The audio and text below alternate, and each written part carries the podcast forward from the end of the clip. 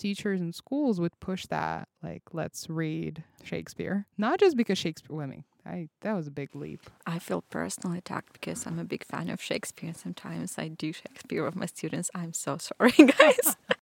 and, you know, hard stuff which happened to us makes us fun at the parties. When I get emails in Russian, they sound really actively aggressive to me most of the time Oh, you must be from Scotland.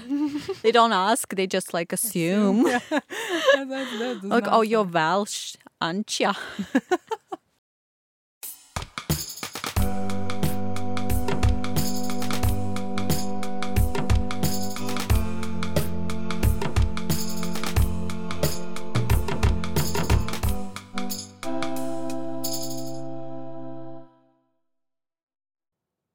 Всем привет! Добро пожаловать на очередной выпуск э, подкаста «Фокус на стадии». Мы по-прежнему в третьем сезоне, и, как вы, наверное, уже знаете, в этом сезоне мы беседуем с преподавателями нашей школы, и общаемся мы на английском языке. Поэтому дышите глубже, готовьтесь воспринимать нас, не судите строго, и мы будем очень стараться общаться не только на важные темы, но и так, чтобы вам было комфортно и понятно нас слушать. И как вы уже поняли, я здесь сегодня в компании коллеги. Со мной Александра, одна из наших преподавателей. Саша, привет! Всем привет. И теперь мы, поздоровавшись, можем спокойно переходить на английский язык and tell the audience what we're about to discuss. And today, Sasha and I will talk about something very simple but very not obvious, which is culture of the countries that speak English. Right? Yeah. Yeah. Oh my God. Okay, Sash. Uh, let's start off with what I think is a stereotype, but also holds some value to it. Very often, people, when they begin to study English, they assume they know that they will learn about culture as well, yeah. right? Definitely. Everyone expecting that. Uh huh. Yeah. And so, as a teacher, when you understand that, when you hear that request, what do you usually do to teach people not just the language, but culture? Well, tough question, I must say.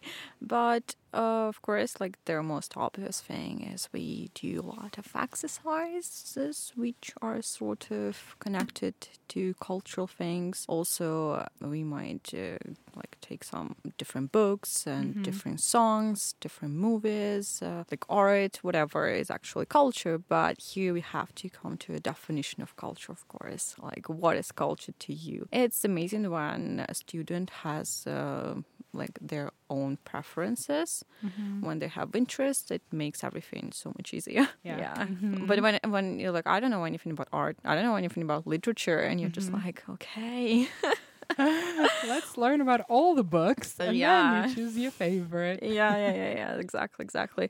Because sometimes it's really tough to teach a person culture when they're not really into culture of even their own country. Right, right. That's a big question because we mentioned books and Yeah, movies. yeah, and People would be probably familiar with TV shows and music. I think that's something that is more often in people's minds, but we can always dig deeper and go into literature, visual arts, right? And here, a lot of people don't have the specific interest, or they may not have the knowledge even of their own Mhm. and that make this might make them feel like they're not good enough.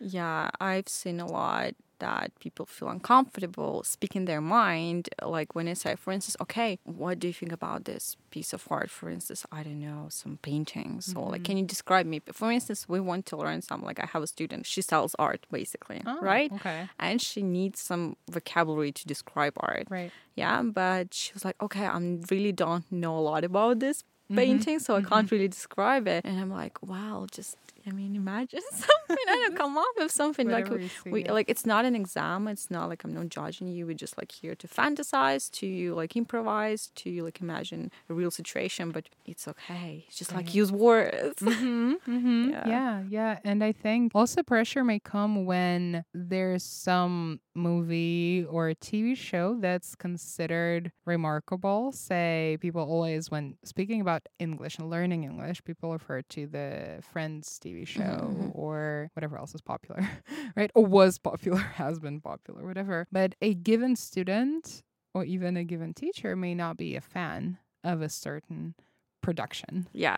right and so i think there are these also stereotypes that you know if you want to learn english watch friends with subtitles if you want to learn english read harry potter with subtitles and i've had Mhm, students mhm. who's like i've never read watched or learned anything about harry potter as And a that's kid okay. and that's fine, right? So it's just kind of, and I think that where it comes from is that we all, as teachers, we're not like magical fairies. There is tons of textbooks and materials created for these landmark productions of culture, right? So chances are there will be a lot of lesson plans built on Harry Potter, or I'm going to run out of examples because I'm not I'm one of those who's not a big fan of anything Lord of the Rings or Hunger Games, right? But there may not be just like a worksheet created out in the universe by anybody for small art house movie that has just come out. So I think a lot of times teachers and schools would push that like let's read Shakespeare. Not just because Shakespeare I mean, I that was a big leap. I feel personally attacked because I'm a big fan of Shakespeare. Sometimes I do Shakespeare with my students. I'm so sorry, guys. I do. That's that's actually funny too. I do Shakespeare too, and this is like I ran to it as a safe choice. But let's stick with Harry Potter. What can be behind a teacher, school wanting students to navigate a Harry Potter text? Is simply because there's a lot of good quality material built around that. And so, if some students are fans of a given piece of fic- fiction, then that's great. But some are not. Some may just like not ever interacted with this. And it's kind of adds, I think, to work to convince the student to like still still join me on this ride. um, I've also personally I've used this trick. Uh, so I had a student who wasn't really interested in Harry Potter because I, I've also taken this as a resource. Let's put it that way. Uh, but he was quite interested in politics, and I said, you know, actually, Joanne Rowling, like, they, she put a lot of political and social issues inside the book, and he was like, okay, really? And so we were looking for like these metaphors, these symbols, this everything inside, and he was really interested. So basically, and speaking about culture, because basically she put a lot of social issues inside, so which is also a part of culture. Mm-hmm. So each cultural piece can consist of several things, and we can always find something which will be relevant to a student. Yeah, very good. Yeah, absolutely. And um, not to make this whole podcast about J.K. Rowling, but you made me remember that I had a similar case when I brought in a little excerpt of Harry Potter, and the student was like, "I've never read, I've never watched, I've never cared, but I know she's." anti-trans and that ended up with a student showing me a twitter like battle literally like this whole big discussion. That was in english by mostly british speakers english native speakers just kind of going either you know protecting her side or going against her beliefs as the author and clearly an advocate in learning because she had some challenging experiences expressing herself in the gender dynamic. But that was really funny to me as a teacher how the actual piece of culture you may say right there's a book here it is, a chapter of the book, which we could have discussed, never happened, but the person did have a cultural connection to that material through what the author of the book believes and says publicly and what conversations she basically incites online. Yeah, so it was a reference to another part of culture.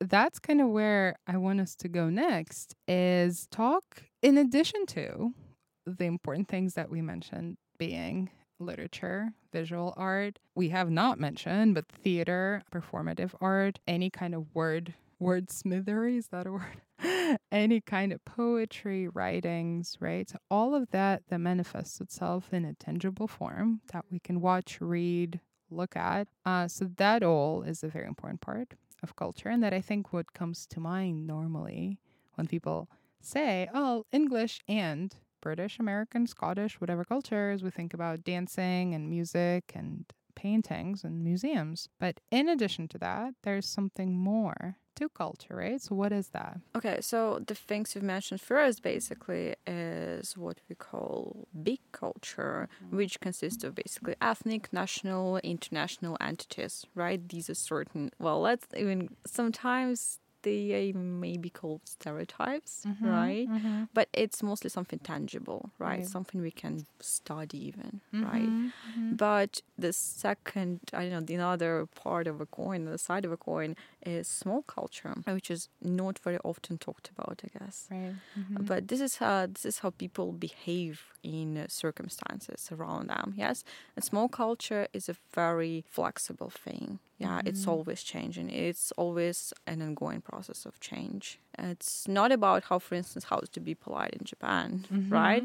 But it's also about uh, what you should, what you shouldn't say in certain situations, like what is faux pas in certain situations, Right. right? It's really hard to teach, I guess. That is mostly a question to us, the teachers, how Yeah. to introduce this to students, especially to those who like I want to go like to work or live in Britain or Australia or America, whatever. And in order not to make this social awkward mistakes, Yeah. you know, like Mhm. yeah. And I was just going to say, I agree with you that it's incredibly tough to introduce that to teaching because it's not written in stone. Like it's not set in stone. It's not written in a book, right?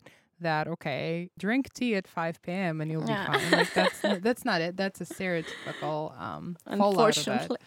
yeah, right. Uh, so just you know, carry a gun, drink some coke, like you'll be fine in the U.S. And it's not gonna work like that. These are stereotypes. They're often, as all stereotypes, get harmful and putting people in boxes that they may not belong to. But these are essentially behaviors, reactions, thoughts. And I want to emphasize the part of reactions because that is how dialogue gets built, be that online among native speakers or in real life. And so, while it is incredibly hard for a teacher to introduce these topics and just to kind of even spot them and find them, because there is not, and it's impossible to have a textbook of cultural norms. I mean, researchers study that, but it's never adapted to a level of, say, B1 student, mm-hmm. right? And you're not going to throw some intercultural research at them and be like, here's a 50 page article. How about we read that this week and figure out what happens when you talk to a Englishman about something? Anyways, it's not a set of norms. And like you said, it's an ongoing process and it's flexible. However, we cannot avoid that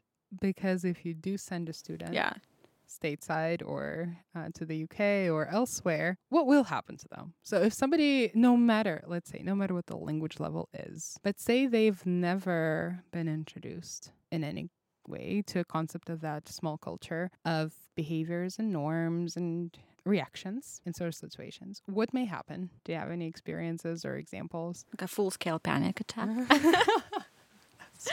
no, it's actually, of course, it depends on the person, depends how emotional stable the person is. Mm-hmm. But of course, the first time you will feel uncomfortable. You will be like you're thrown out of, like your fish thrown out of water. Right.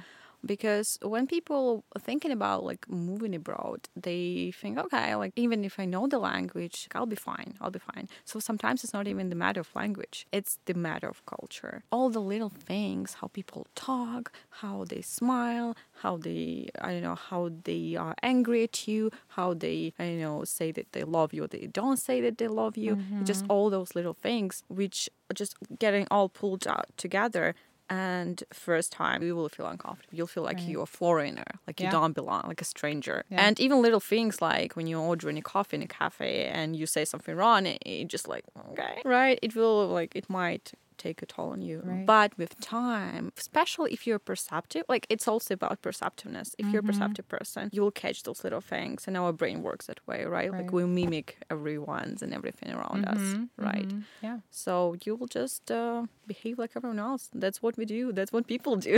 Right. Yeah. Right. And I think that this is something that we can do as teachers is just to kind of raise that understanding that things happen over time and that it's Yeah. okay to make Yeah. mistakes. Yeah, yeah, because I think a lot of times we have students who like, well, I'm either going to say this absolutely perfectly and eloquently and like whatever, or I won't say it at all unless like I get to the perfect place. Not gonna work. yeah, not gonna work, not gonna Yeah. work. But I always say that you might be scared now, but trust me, like in time you will laugh about it. It will be Mhm. just a jokes matter. And you know, hard stuff which happened to us makes us fun at the parties. That's true. Yeah. you always got a great story. Yeah, yeah, exactly. yeah. Exactly. And I'm thinking like a huge part of it when we say small c, and I have to, my brain inevitably went to studying interculturalism. And I remember expecting that they're going to teach me. I, at that point, like I have my whatever level, right? So I'm proficient in the language. I've been to the country of my interest. So I'm going into this graduate studies learning, hoping to learn about like what have I done wrong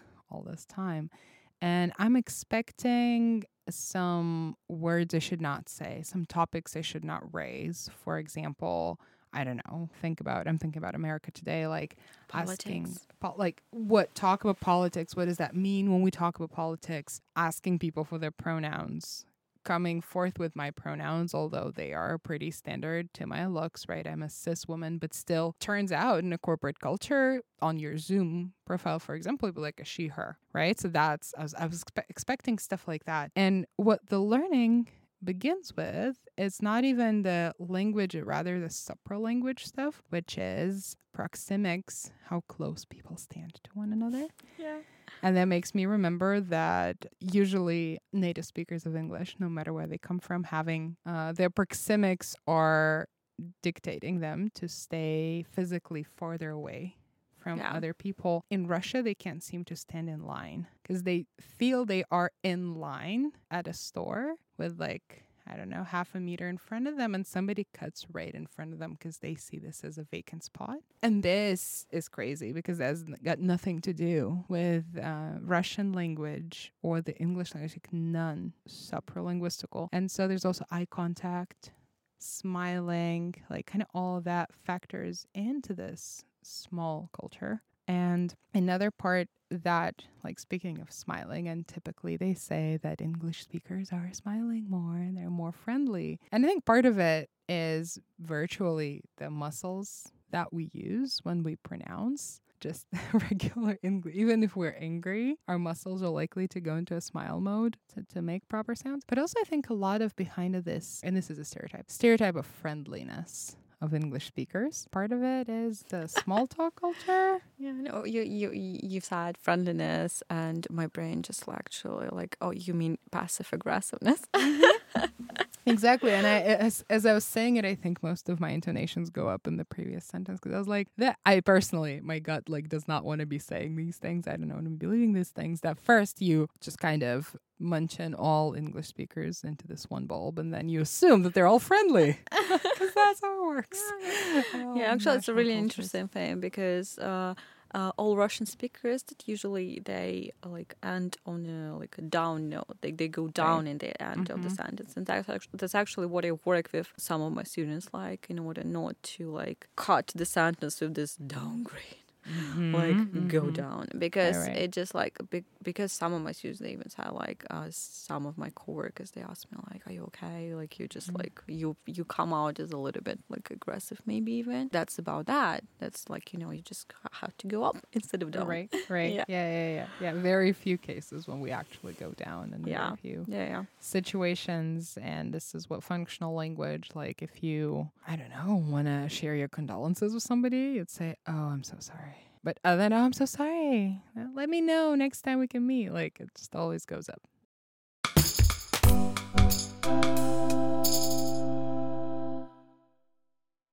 just want to send it out of there, not preaching or anything. But when you think about, oh, I should learn some accent, you shouldn't just learn this stuff instead. like intonation and the flow of the language is so much more important than the accent. Exactly, exactly. And I think that that's something that people often have, students often have in mind. Like they would have a preference or a stereotype or some kind of desire to study and interact with a teacher who's a certain speaker of a certain accent, a certain variation of a language. And frankly, never in my experience had I had a problem because somebody is a British speaker.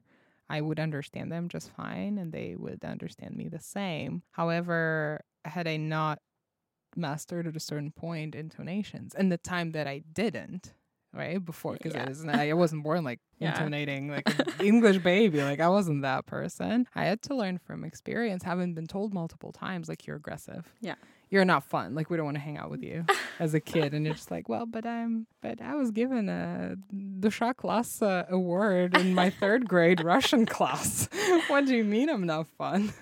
Yeah. Yeah so having had that experience you just kind of come to understanding that it has nothing to do with an accent, a regional accent. It's more. I always come to statistics to help me. You know, like, do you realize that ninety percent of people who speak English they do have accents? They eh, they're not like uh, native as you could, and even if they're native, they can have like Indian accent mm-hmm. or any, any other accent. Even inside England or America, there are different accents. Right. Like there's Texas accent and there's New mm-hmm. York accent, and right. then different. And my favorite question is like, what is better?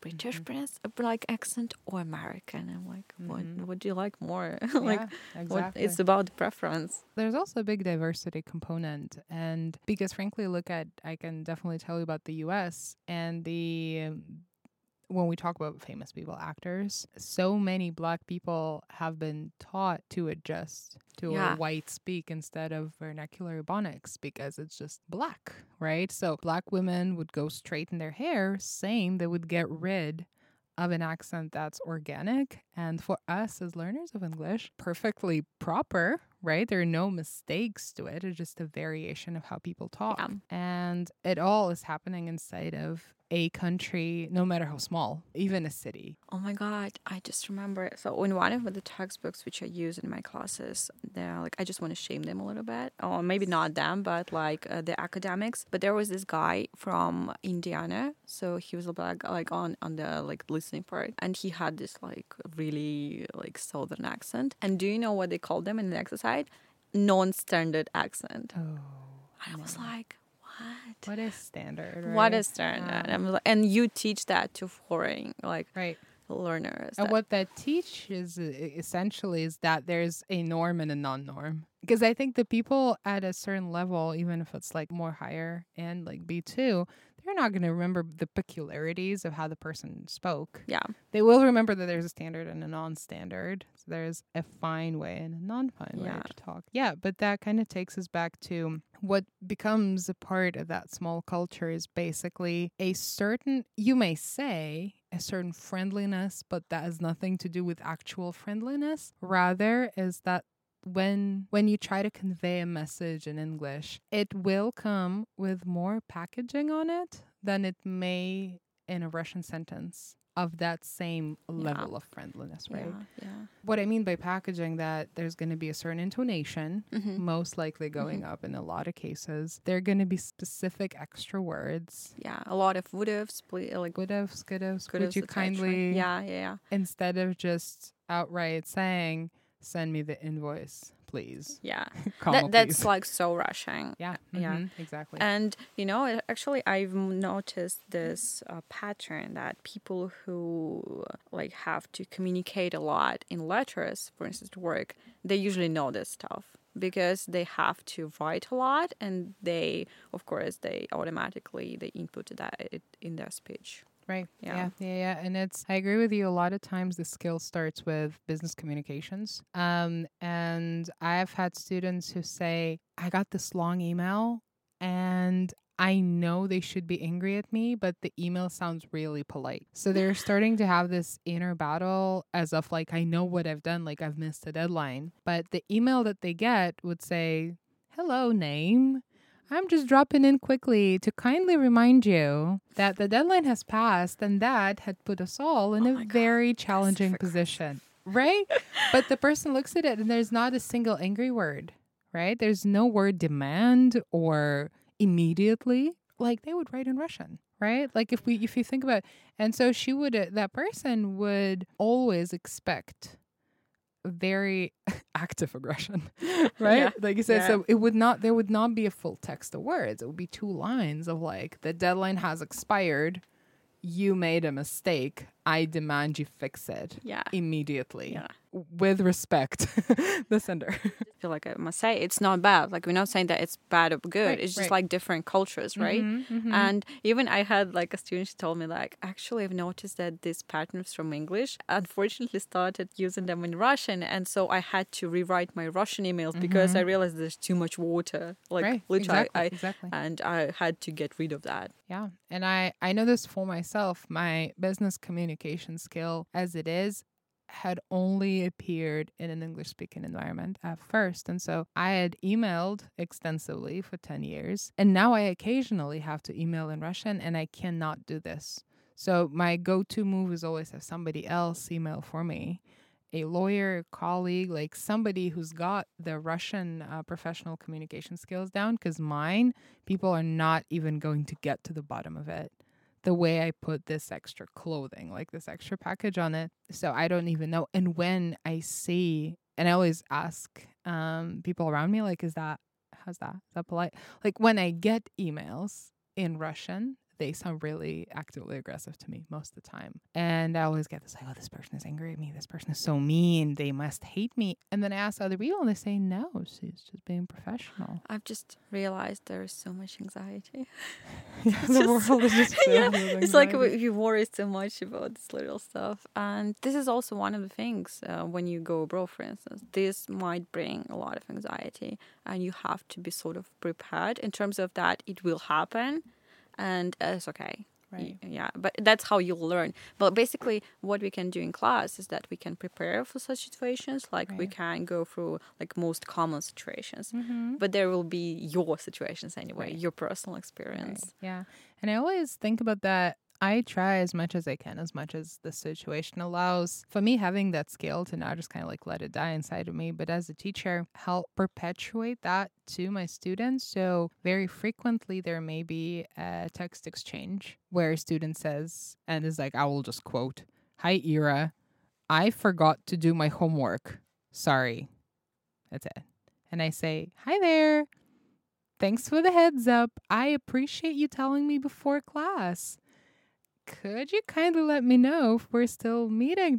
I would change the tone and I would never tell, like, whoa, you should have said it like that. Never. Or I actually love always think, like, what can I tell them? How can I initiate the conversation? So, and I actually, like, whenever I have to cancel a class, I get really excited because I have a chance to bring the negative news to them. So I open with, Hi there, how are you doing? Not that I want to learn how they're doing, but I'd be like, How's your day going? Unfortunately, something urgent has come up.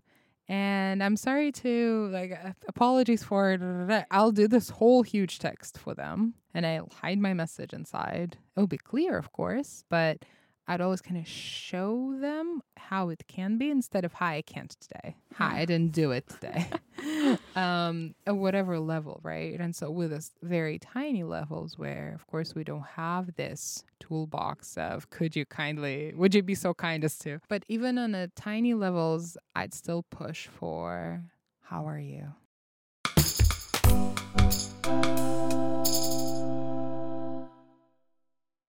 if we talk about regular students who go somewhere or interact with somebody communicate with somebody at a certain point just have to surrender. And like you said you know listen and adjust right Yeah. at a certain let it in and let it go. Exactly. Yeah. Yeah that's definitely a thing. And so, and same for accents, right? Don't don't try to mimic, don't try to replicate, but rather surrender and focus on the things, on the milestones that you can and probably should replicate, right? There's no standard, there's no norm. Just kind of striving your best and being really attentive to how other people do it. Yeah, I think it's just I always try to make a person to like uh, to achieve two things. First, to feel comfortable about their accent, about how they speak, and obviously to make sure that they come across with, like with what they want to say, right? Mhm, mhm. To basically so they are understood by other people. Yeah. Right. Mhm. And basically that's it. Like if you have a thick Russian accent, but your like your grammar is correct, you understood. Okay, that's good. Mhm. You have a story to tell. You've learned a second language. Well done. Hooray. Yeah. hmm Yeah. And I remember it was really fun to me. First time in the US, I was always asked where I was from. And I'd be like, yo, story time. So I would, you know, go into the length. Like, I'd be like, well, you know, there's this small village under this small unknown town. There's a very many miles away from St. Petersburg, Russia. And so Russia is on that other side of the globe. And then I noticed um, in a semi formal situation that question being asked of native speakers. And that's when I realized that actually Americans are really, really into geography. And there's kind of like, there's this small talk tool, I call it, when they say, So where are you from? And the person says, Oh, California. And they say, Oh, where at? And they say, Morgan Hill. And they say, Oh, my cousin went to a university right outside the town. And they always do it to each other. So I was shocked when I learned that it's not just me and my accent that requires the where you from question. It's been asked of everybody, and so, and nobody's like really intense about it. I was the only one getting a really intense about You know, it. you know, it's it's funny because like in in America, if they ask in Britain, it's like, oh, you must be from Scotland. they don't ask; they just like assume. Yeah. That- that- like, oh, you're Welsh, aren't ya? it's just like, like they're just like a little bit judgmental. Right. like, oh, are you from Jersey Shore?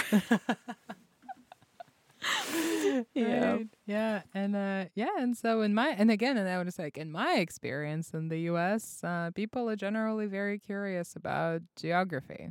And maybe that's not for everybody, but that's just how it happened to me. But again, speaking of surrendering and just kind of letting it go, at first I was really intense about it and I went on this rampage of like where I came from. And then I was like, no, that's not what other people do. They just say California. So I, just, I was like, Russia. And be like, okay, this is that. That's, Okay, Russia's a big Yeah. country. yeah, they'd be like, oh, in which state? Um, anyway, anyway, that was a joke. Um, but yeah, and then you just kind of you kind of find your own way to it. So when people would ask me where are you from, I think at, at like in about a year, I was like, oh, you know what? I'm a foreign exchange student, so I come from a different part of the world. That being um, Russia. And that, like, if they have questions, if they don't know where that is, or if they go like, "Oh, the Soviet Union," or like whatever stereotypes they may have, I'm just kind. I'm here to debunk that. So, like, I'm gonna work with your stereotypes. like, I love how you said, like, oh, you know, Americans they're really into geography, but like, uh, into asking about yeah, geography. yeah, it's asking about like American geography. right. And again, that would be stereotyping, which Yeah, I'm- I'm we're sure- joking, just okay. I'm sure there are a lot of really, really well educated people who know a lot about the world and the global politics. But that being said, this surrendering part and just kind of knowing that it's not going to be perfect. But what important is to not letting uh, letting go, but like not completely avoiding thinking about behaviors and patterns, but rather tuning in to catch them and to try to deconstruct them and apply to them. And my story about geography was to how my experience kind of have adjusted over time. And um, that is, and that was the process. And like you said, the culture, the small culture is in, it's in progress. It's always happening. And we are part of it. Even as a na- non-native speakers, we're part of it and we're helping build that.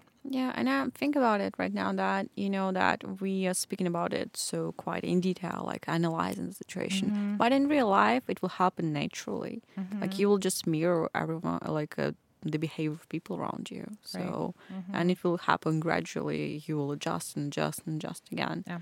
So no pressure. Yeah. Yeah. And I'm just like, I think it's liberating to not think like, to pay attention, but not necessarily to like, like I said, like actively analyze, but paying attention to Yeah. what happens to eye contact, smiling, not Yeah, yeah. smiling, what ki- how many words goes into a request, how what how to direct it, whatever is a question or an affirmative statement. Yeah, yeah, yeah. Right. Also, ask questions. Yeah. It's okay to ask. So I see that your reaction is not really like positive to what I've said. What have I said wrong?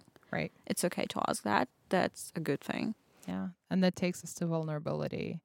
And I think that no matter what the primary culture is, and we've kind of ex- established that at least in the business communication context, Russian communication culture seems to be more on a non-vulnerable side, right? So you're trying to like keep the face, and that is in interculturalism that's part of it. But as a learner of a foreign language, I think that predominant the primary culture kind of goes because you're by deciding to learn the language, you're opening yourself up to a very vulnerable position, right? Like it's just from beginning of learning the language, like suddenly you're a baby. that's vulnerable. So I think just kind of sitting with that vulnerability could be a way to go, right? And just kind of getting used to it so that when the time comes and you find yourself in a situation, that vulnerability does not suddenly shock you, but you've kind of grown used to it. Yeah, just just embrace your vulnerability. Yes. So what what have we learned today? Uh, embrace your vulnerabilities, surrender, okay, that's that's just like and turn active aggression into passive aggression. how to be an English speaking person. right. And don't trust anybody who tells you they'll teach you how to yeah. how to look like or sound like or act like a true whatever person, right? Because authenticity. Yeah. Yeah. we hit that with a non-standard and a non-norm. Uh, everybody's a norm, everybody's a standard. But we do hope, I do hope, I hope you agree, that our chat today helped to take you on a path to understanding that culture that's not just music and paintings and museums and films and what have you. There is this part of culture that is non tangible Mm-hmm. not very easy to define even by two professionals in a quite a long conversation um, but it's there and it does make our experience with a language and with a country and with a society richer more challenging but at the same time more fun Yeah. More interesting. Definitely. definitely sasha thank you so much for this conversation i hope that we incited some thought into the world and just send it out in the world um and yeah thank you very much for helping me navigate that Yeah. Thank you for having me. Thanks everyone for listening to our rambling. yes and uh please come back and tell us if you like that all right thanks everybody thank you sasha bye Bye.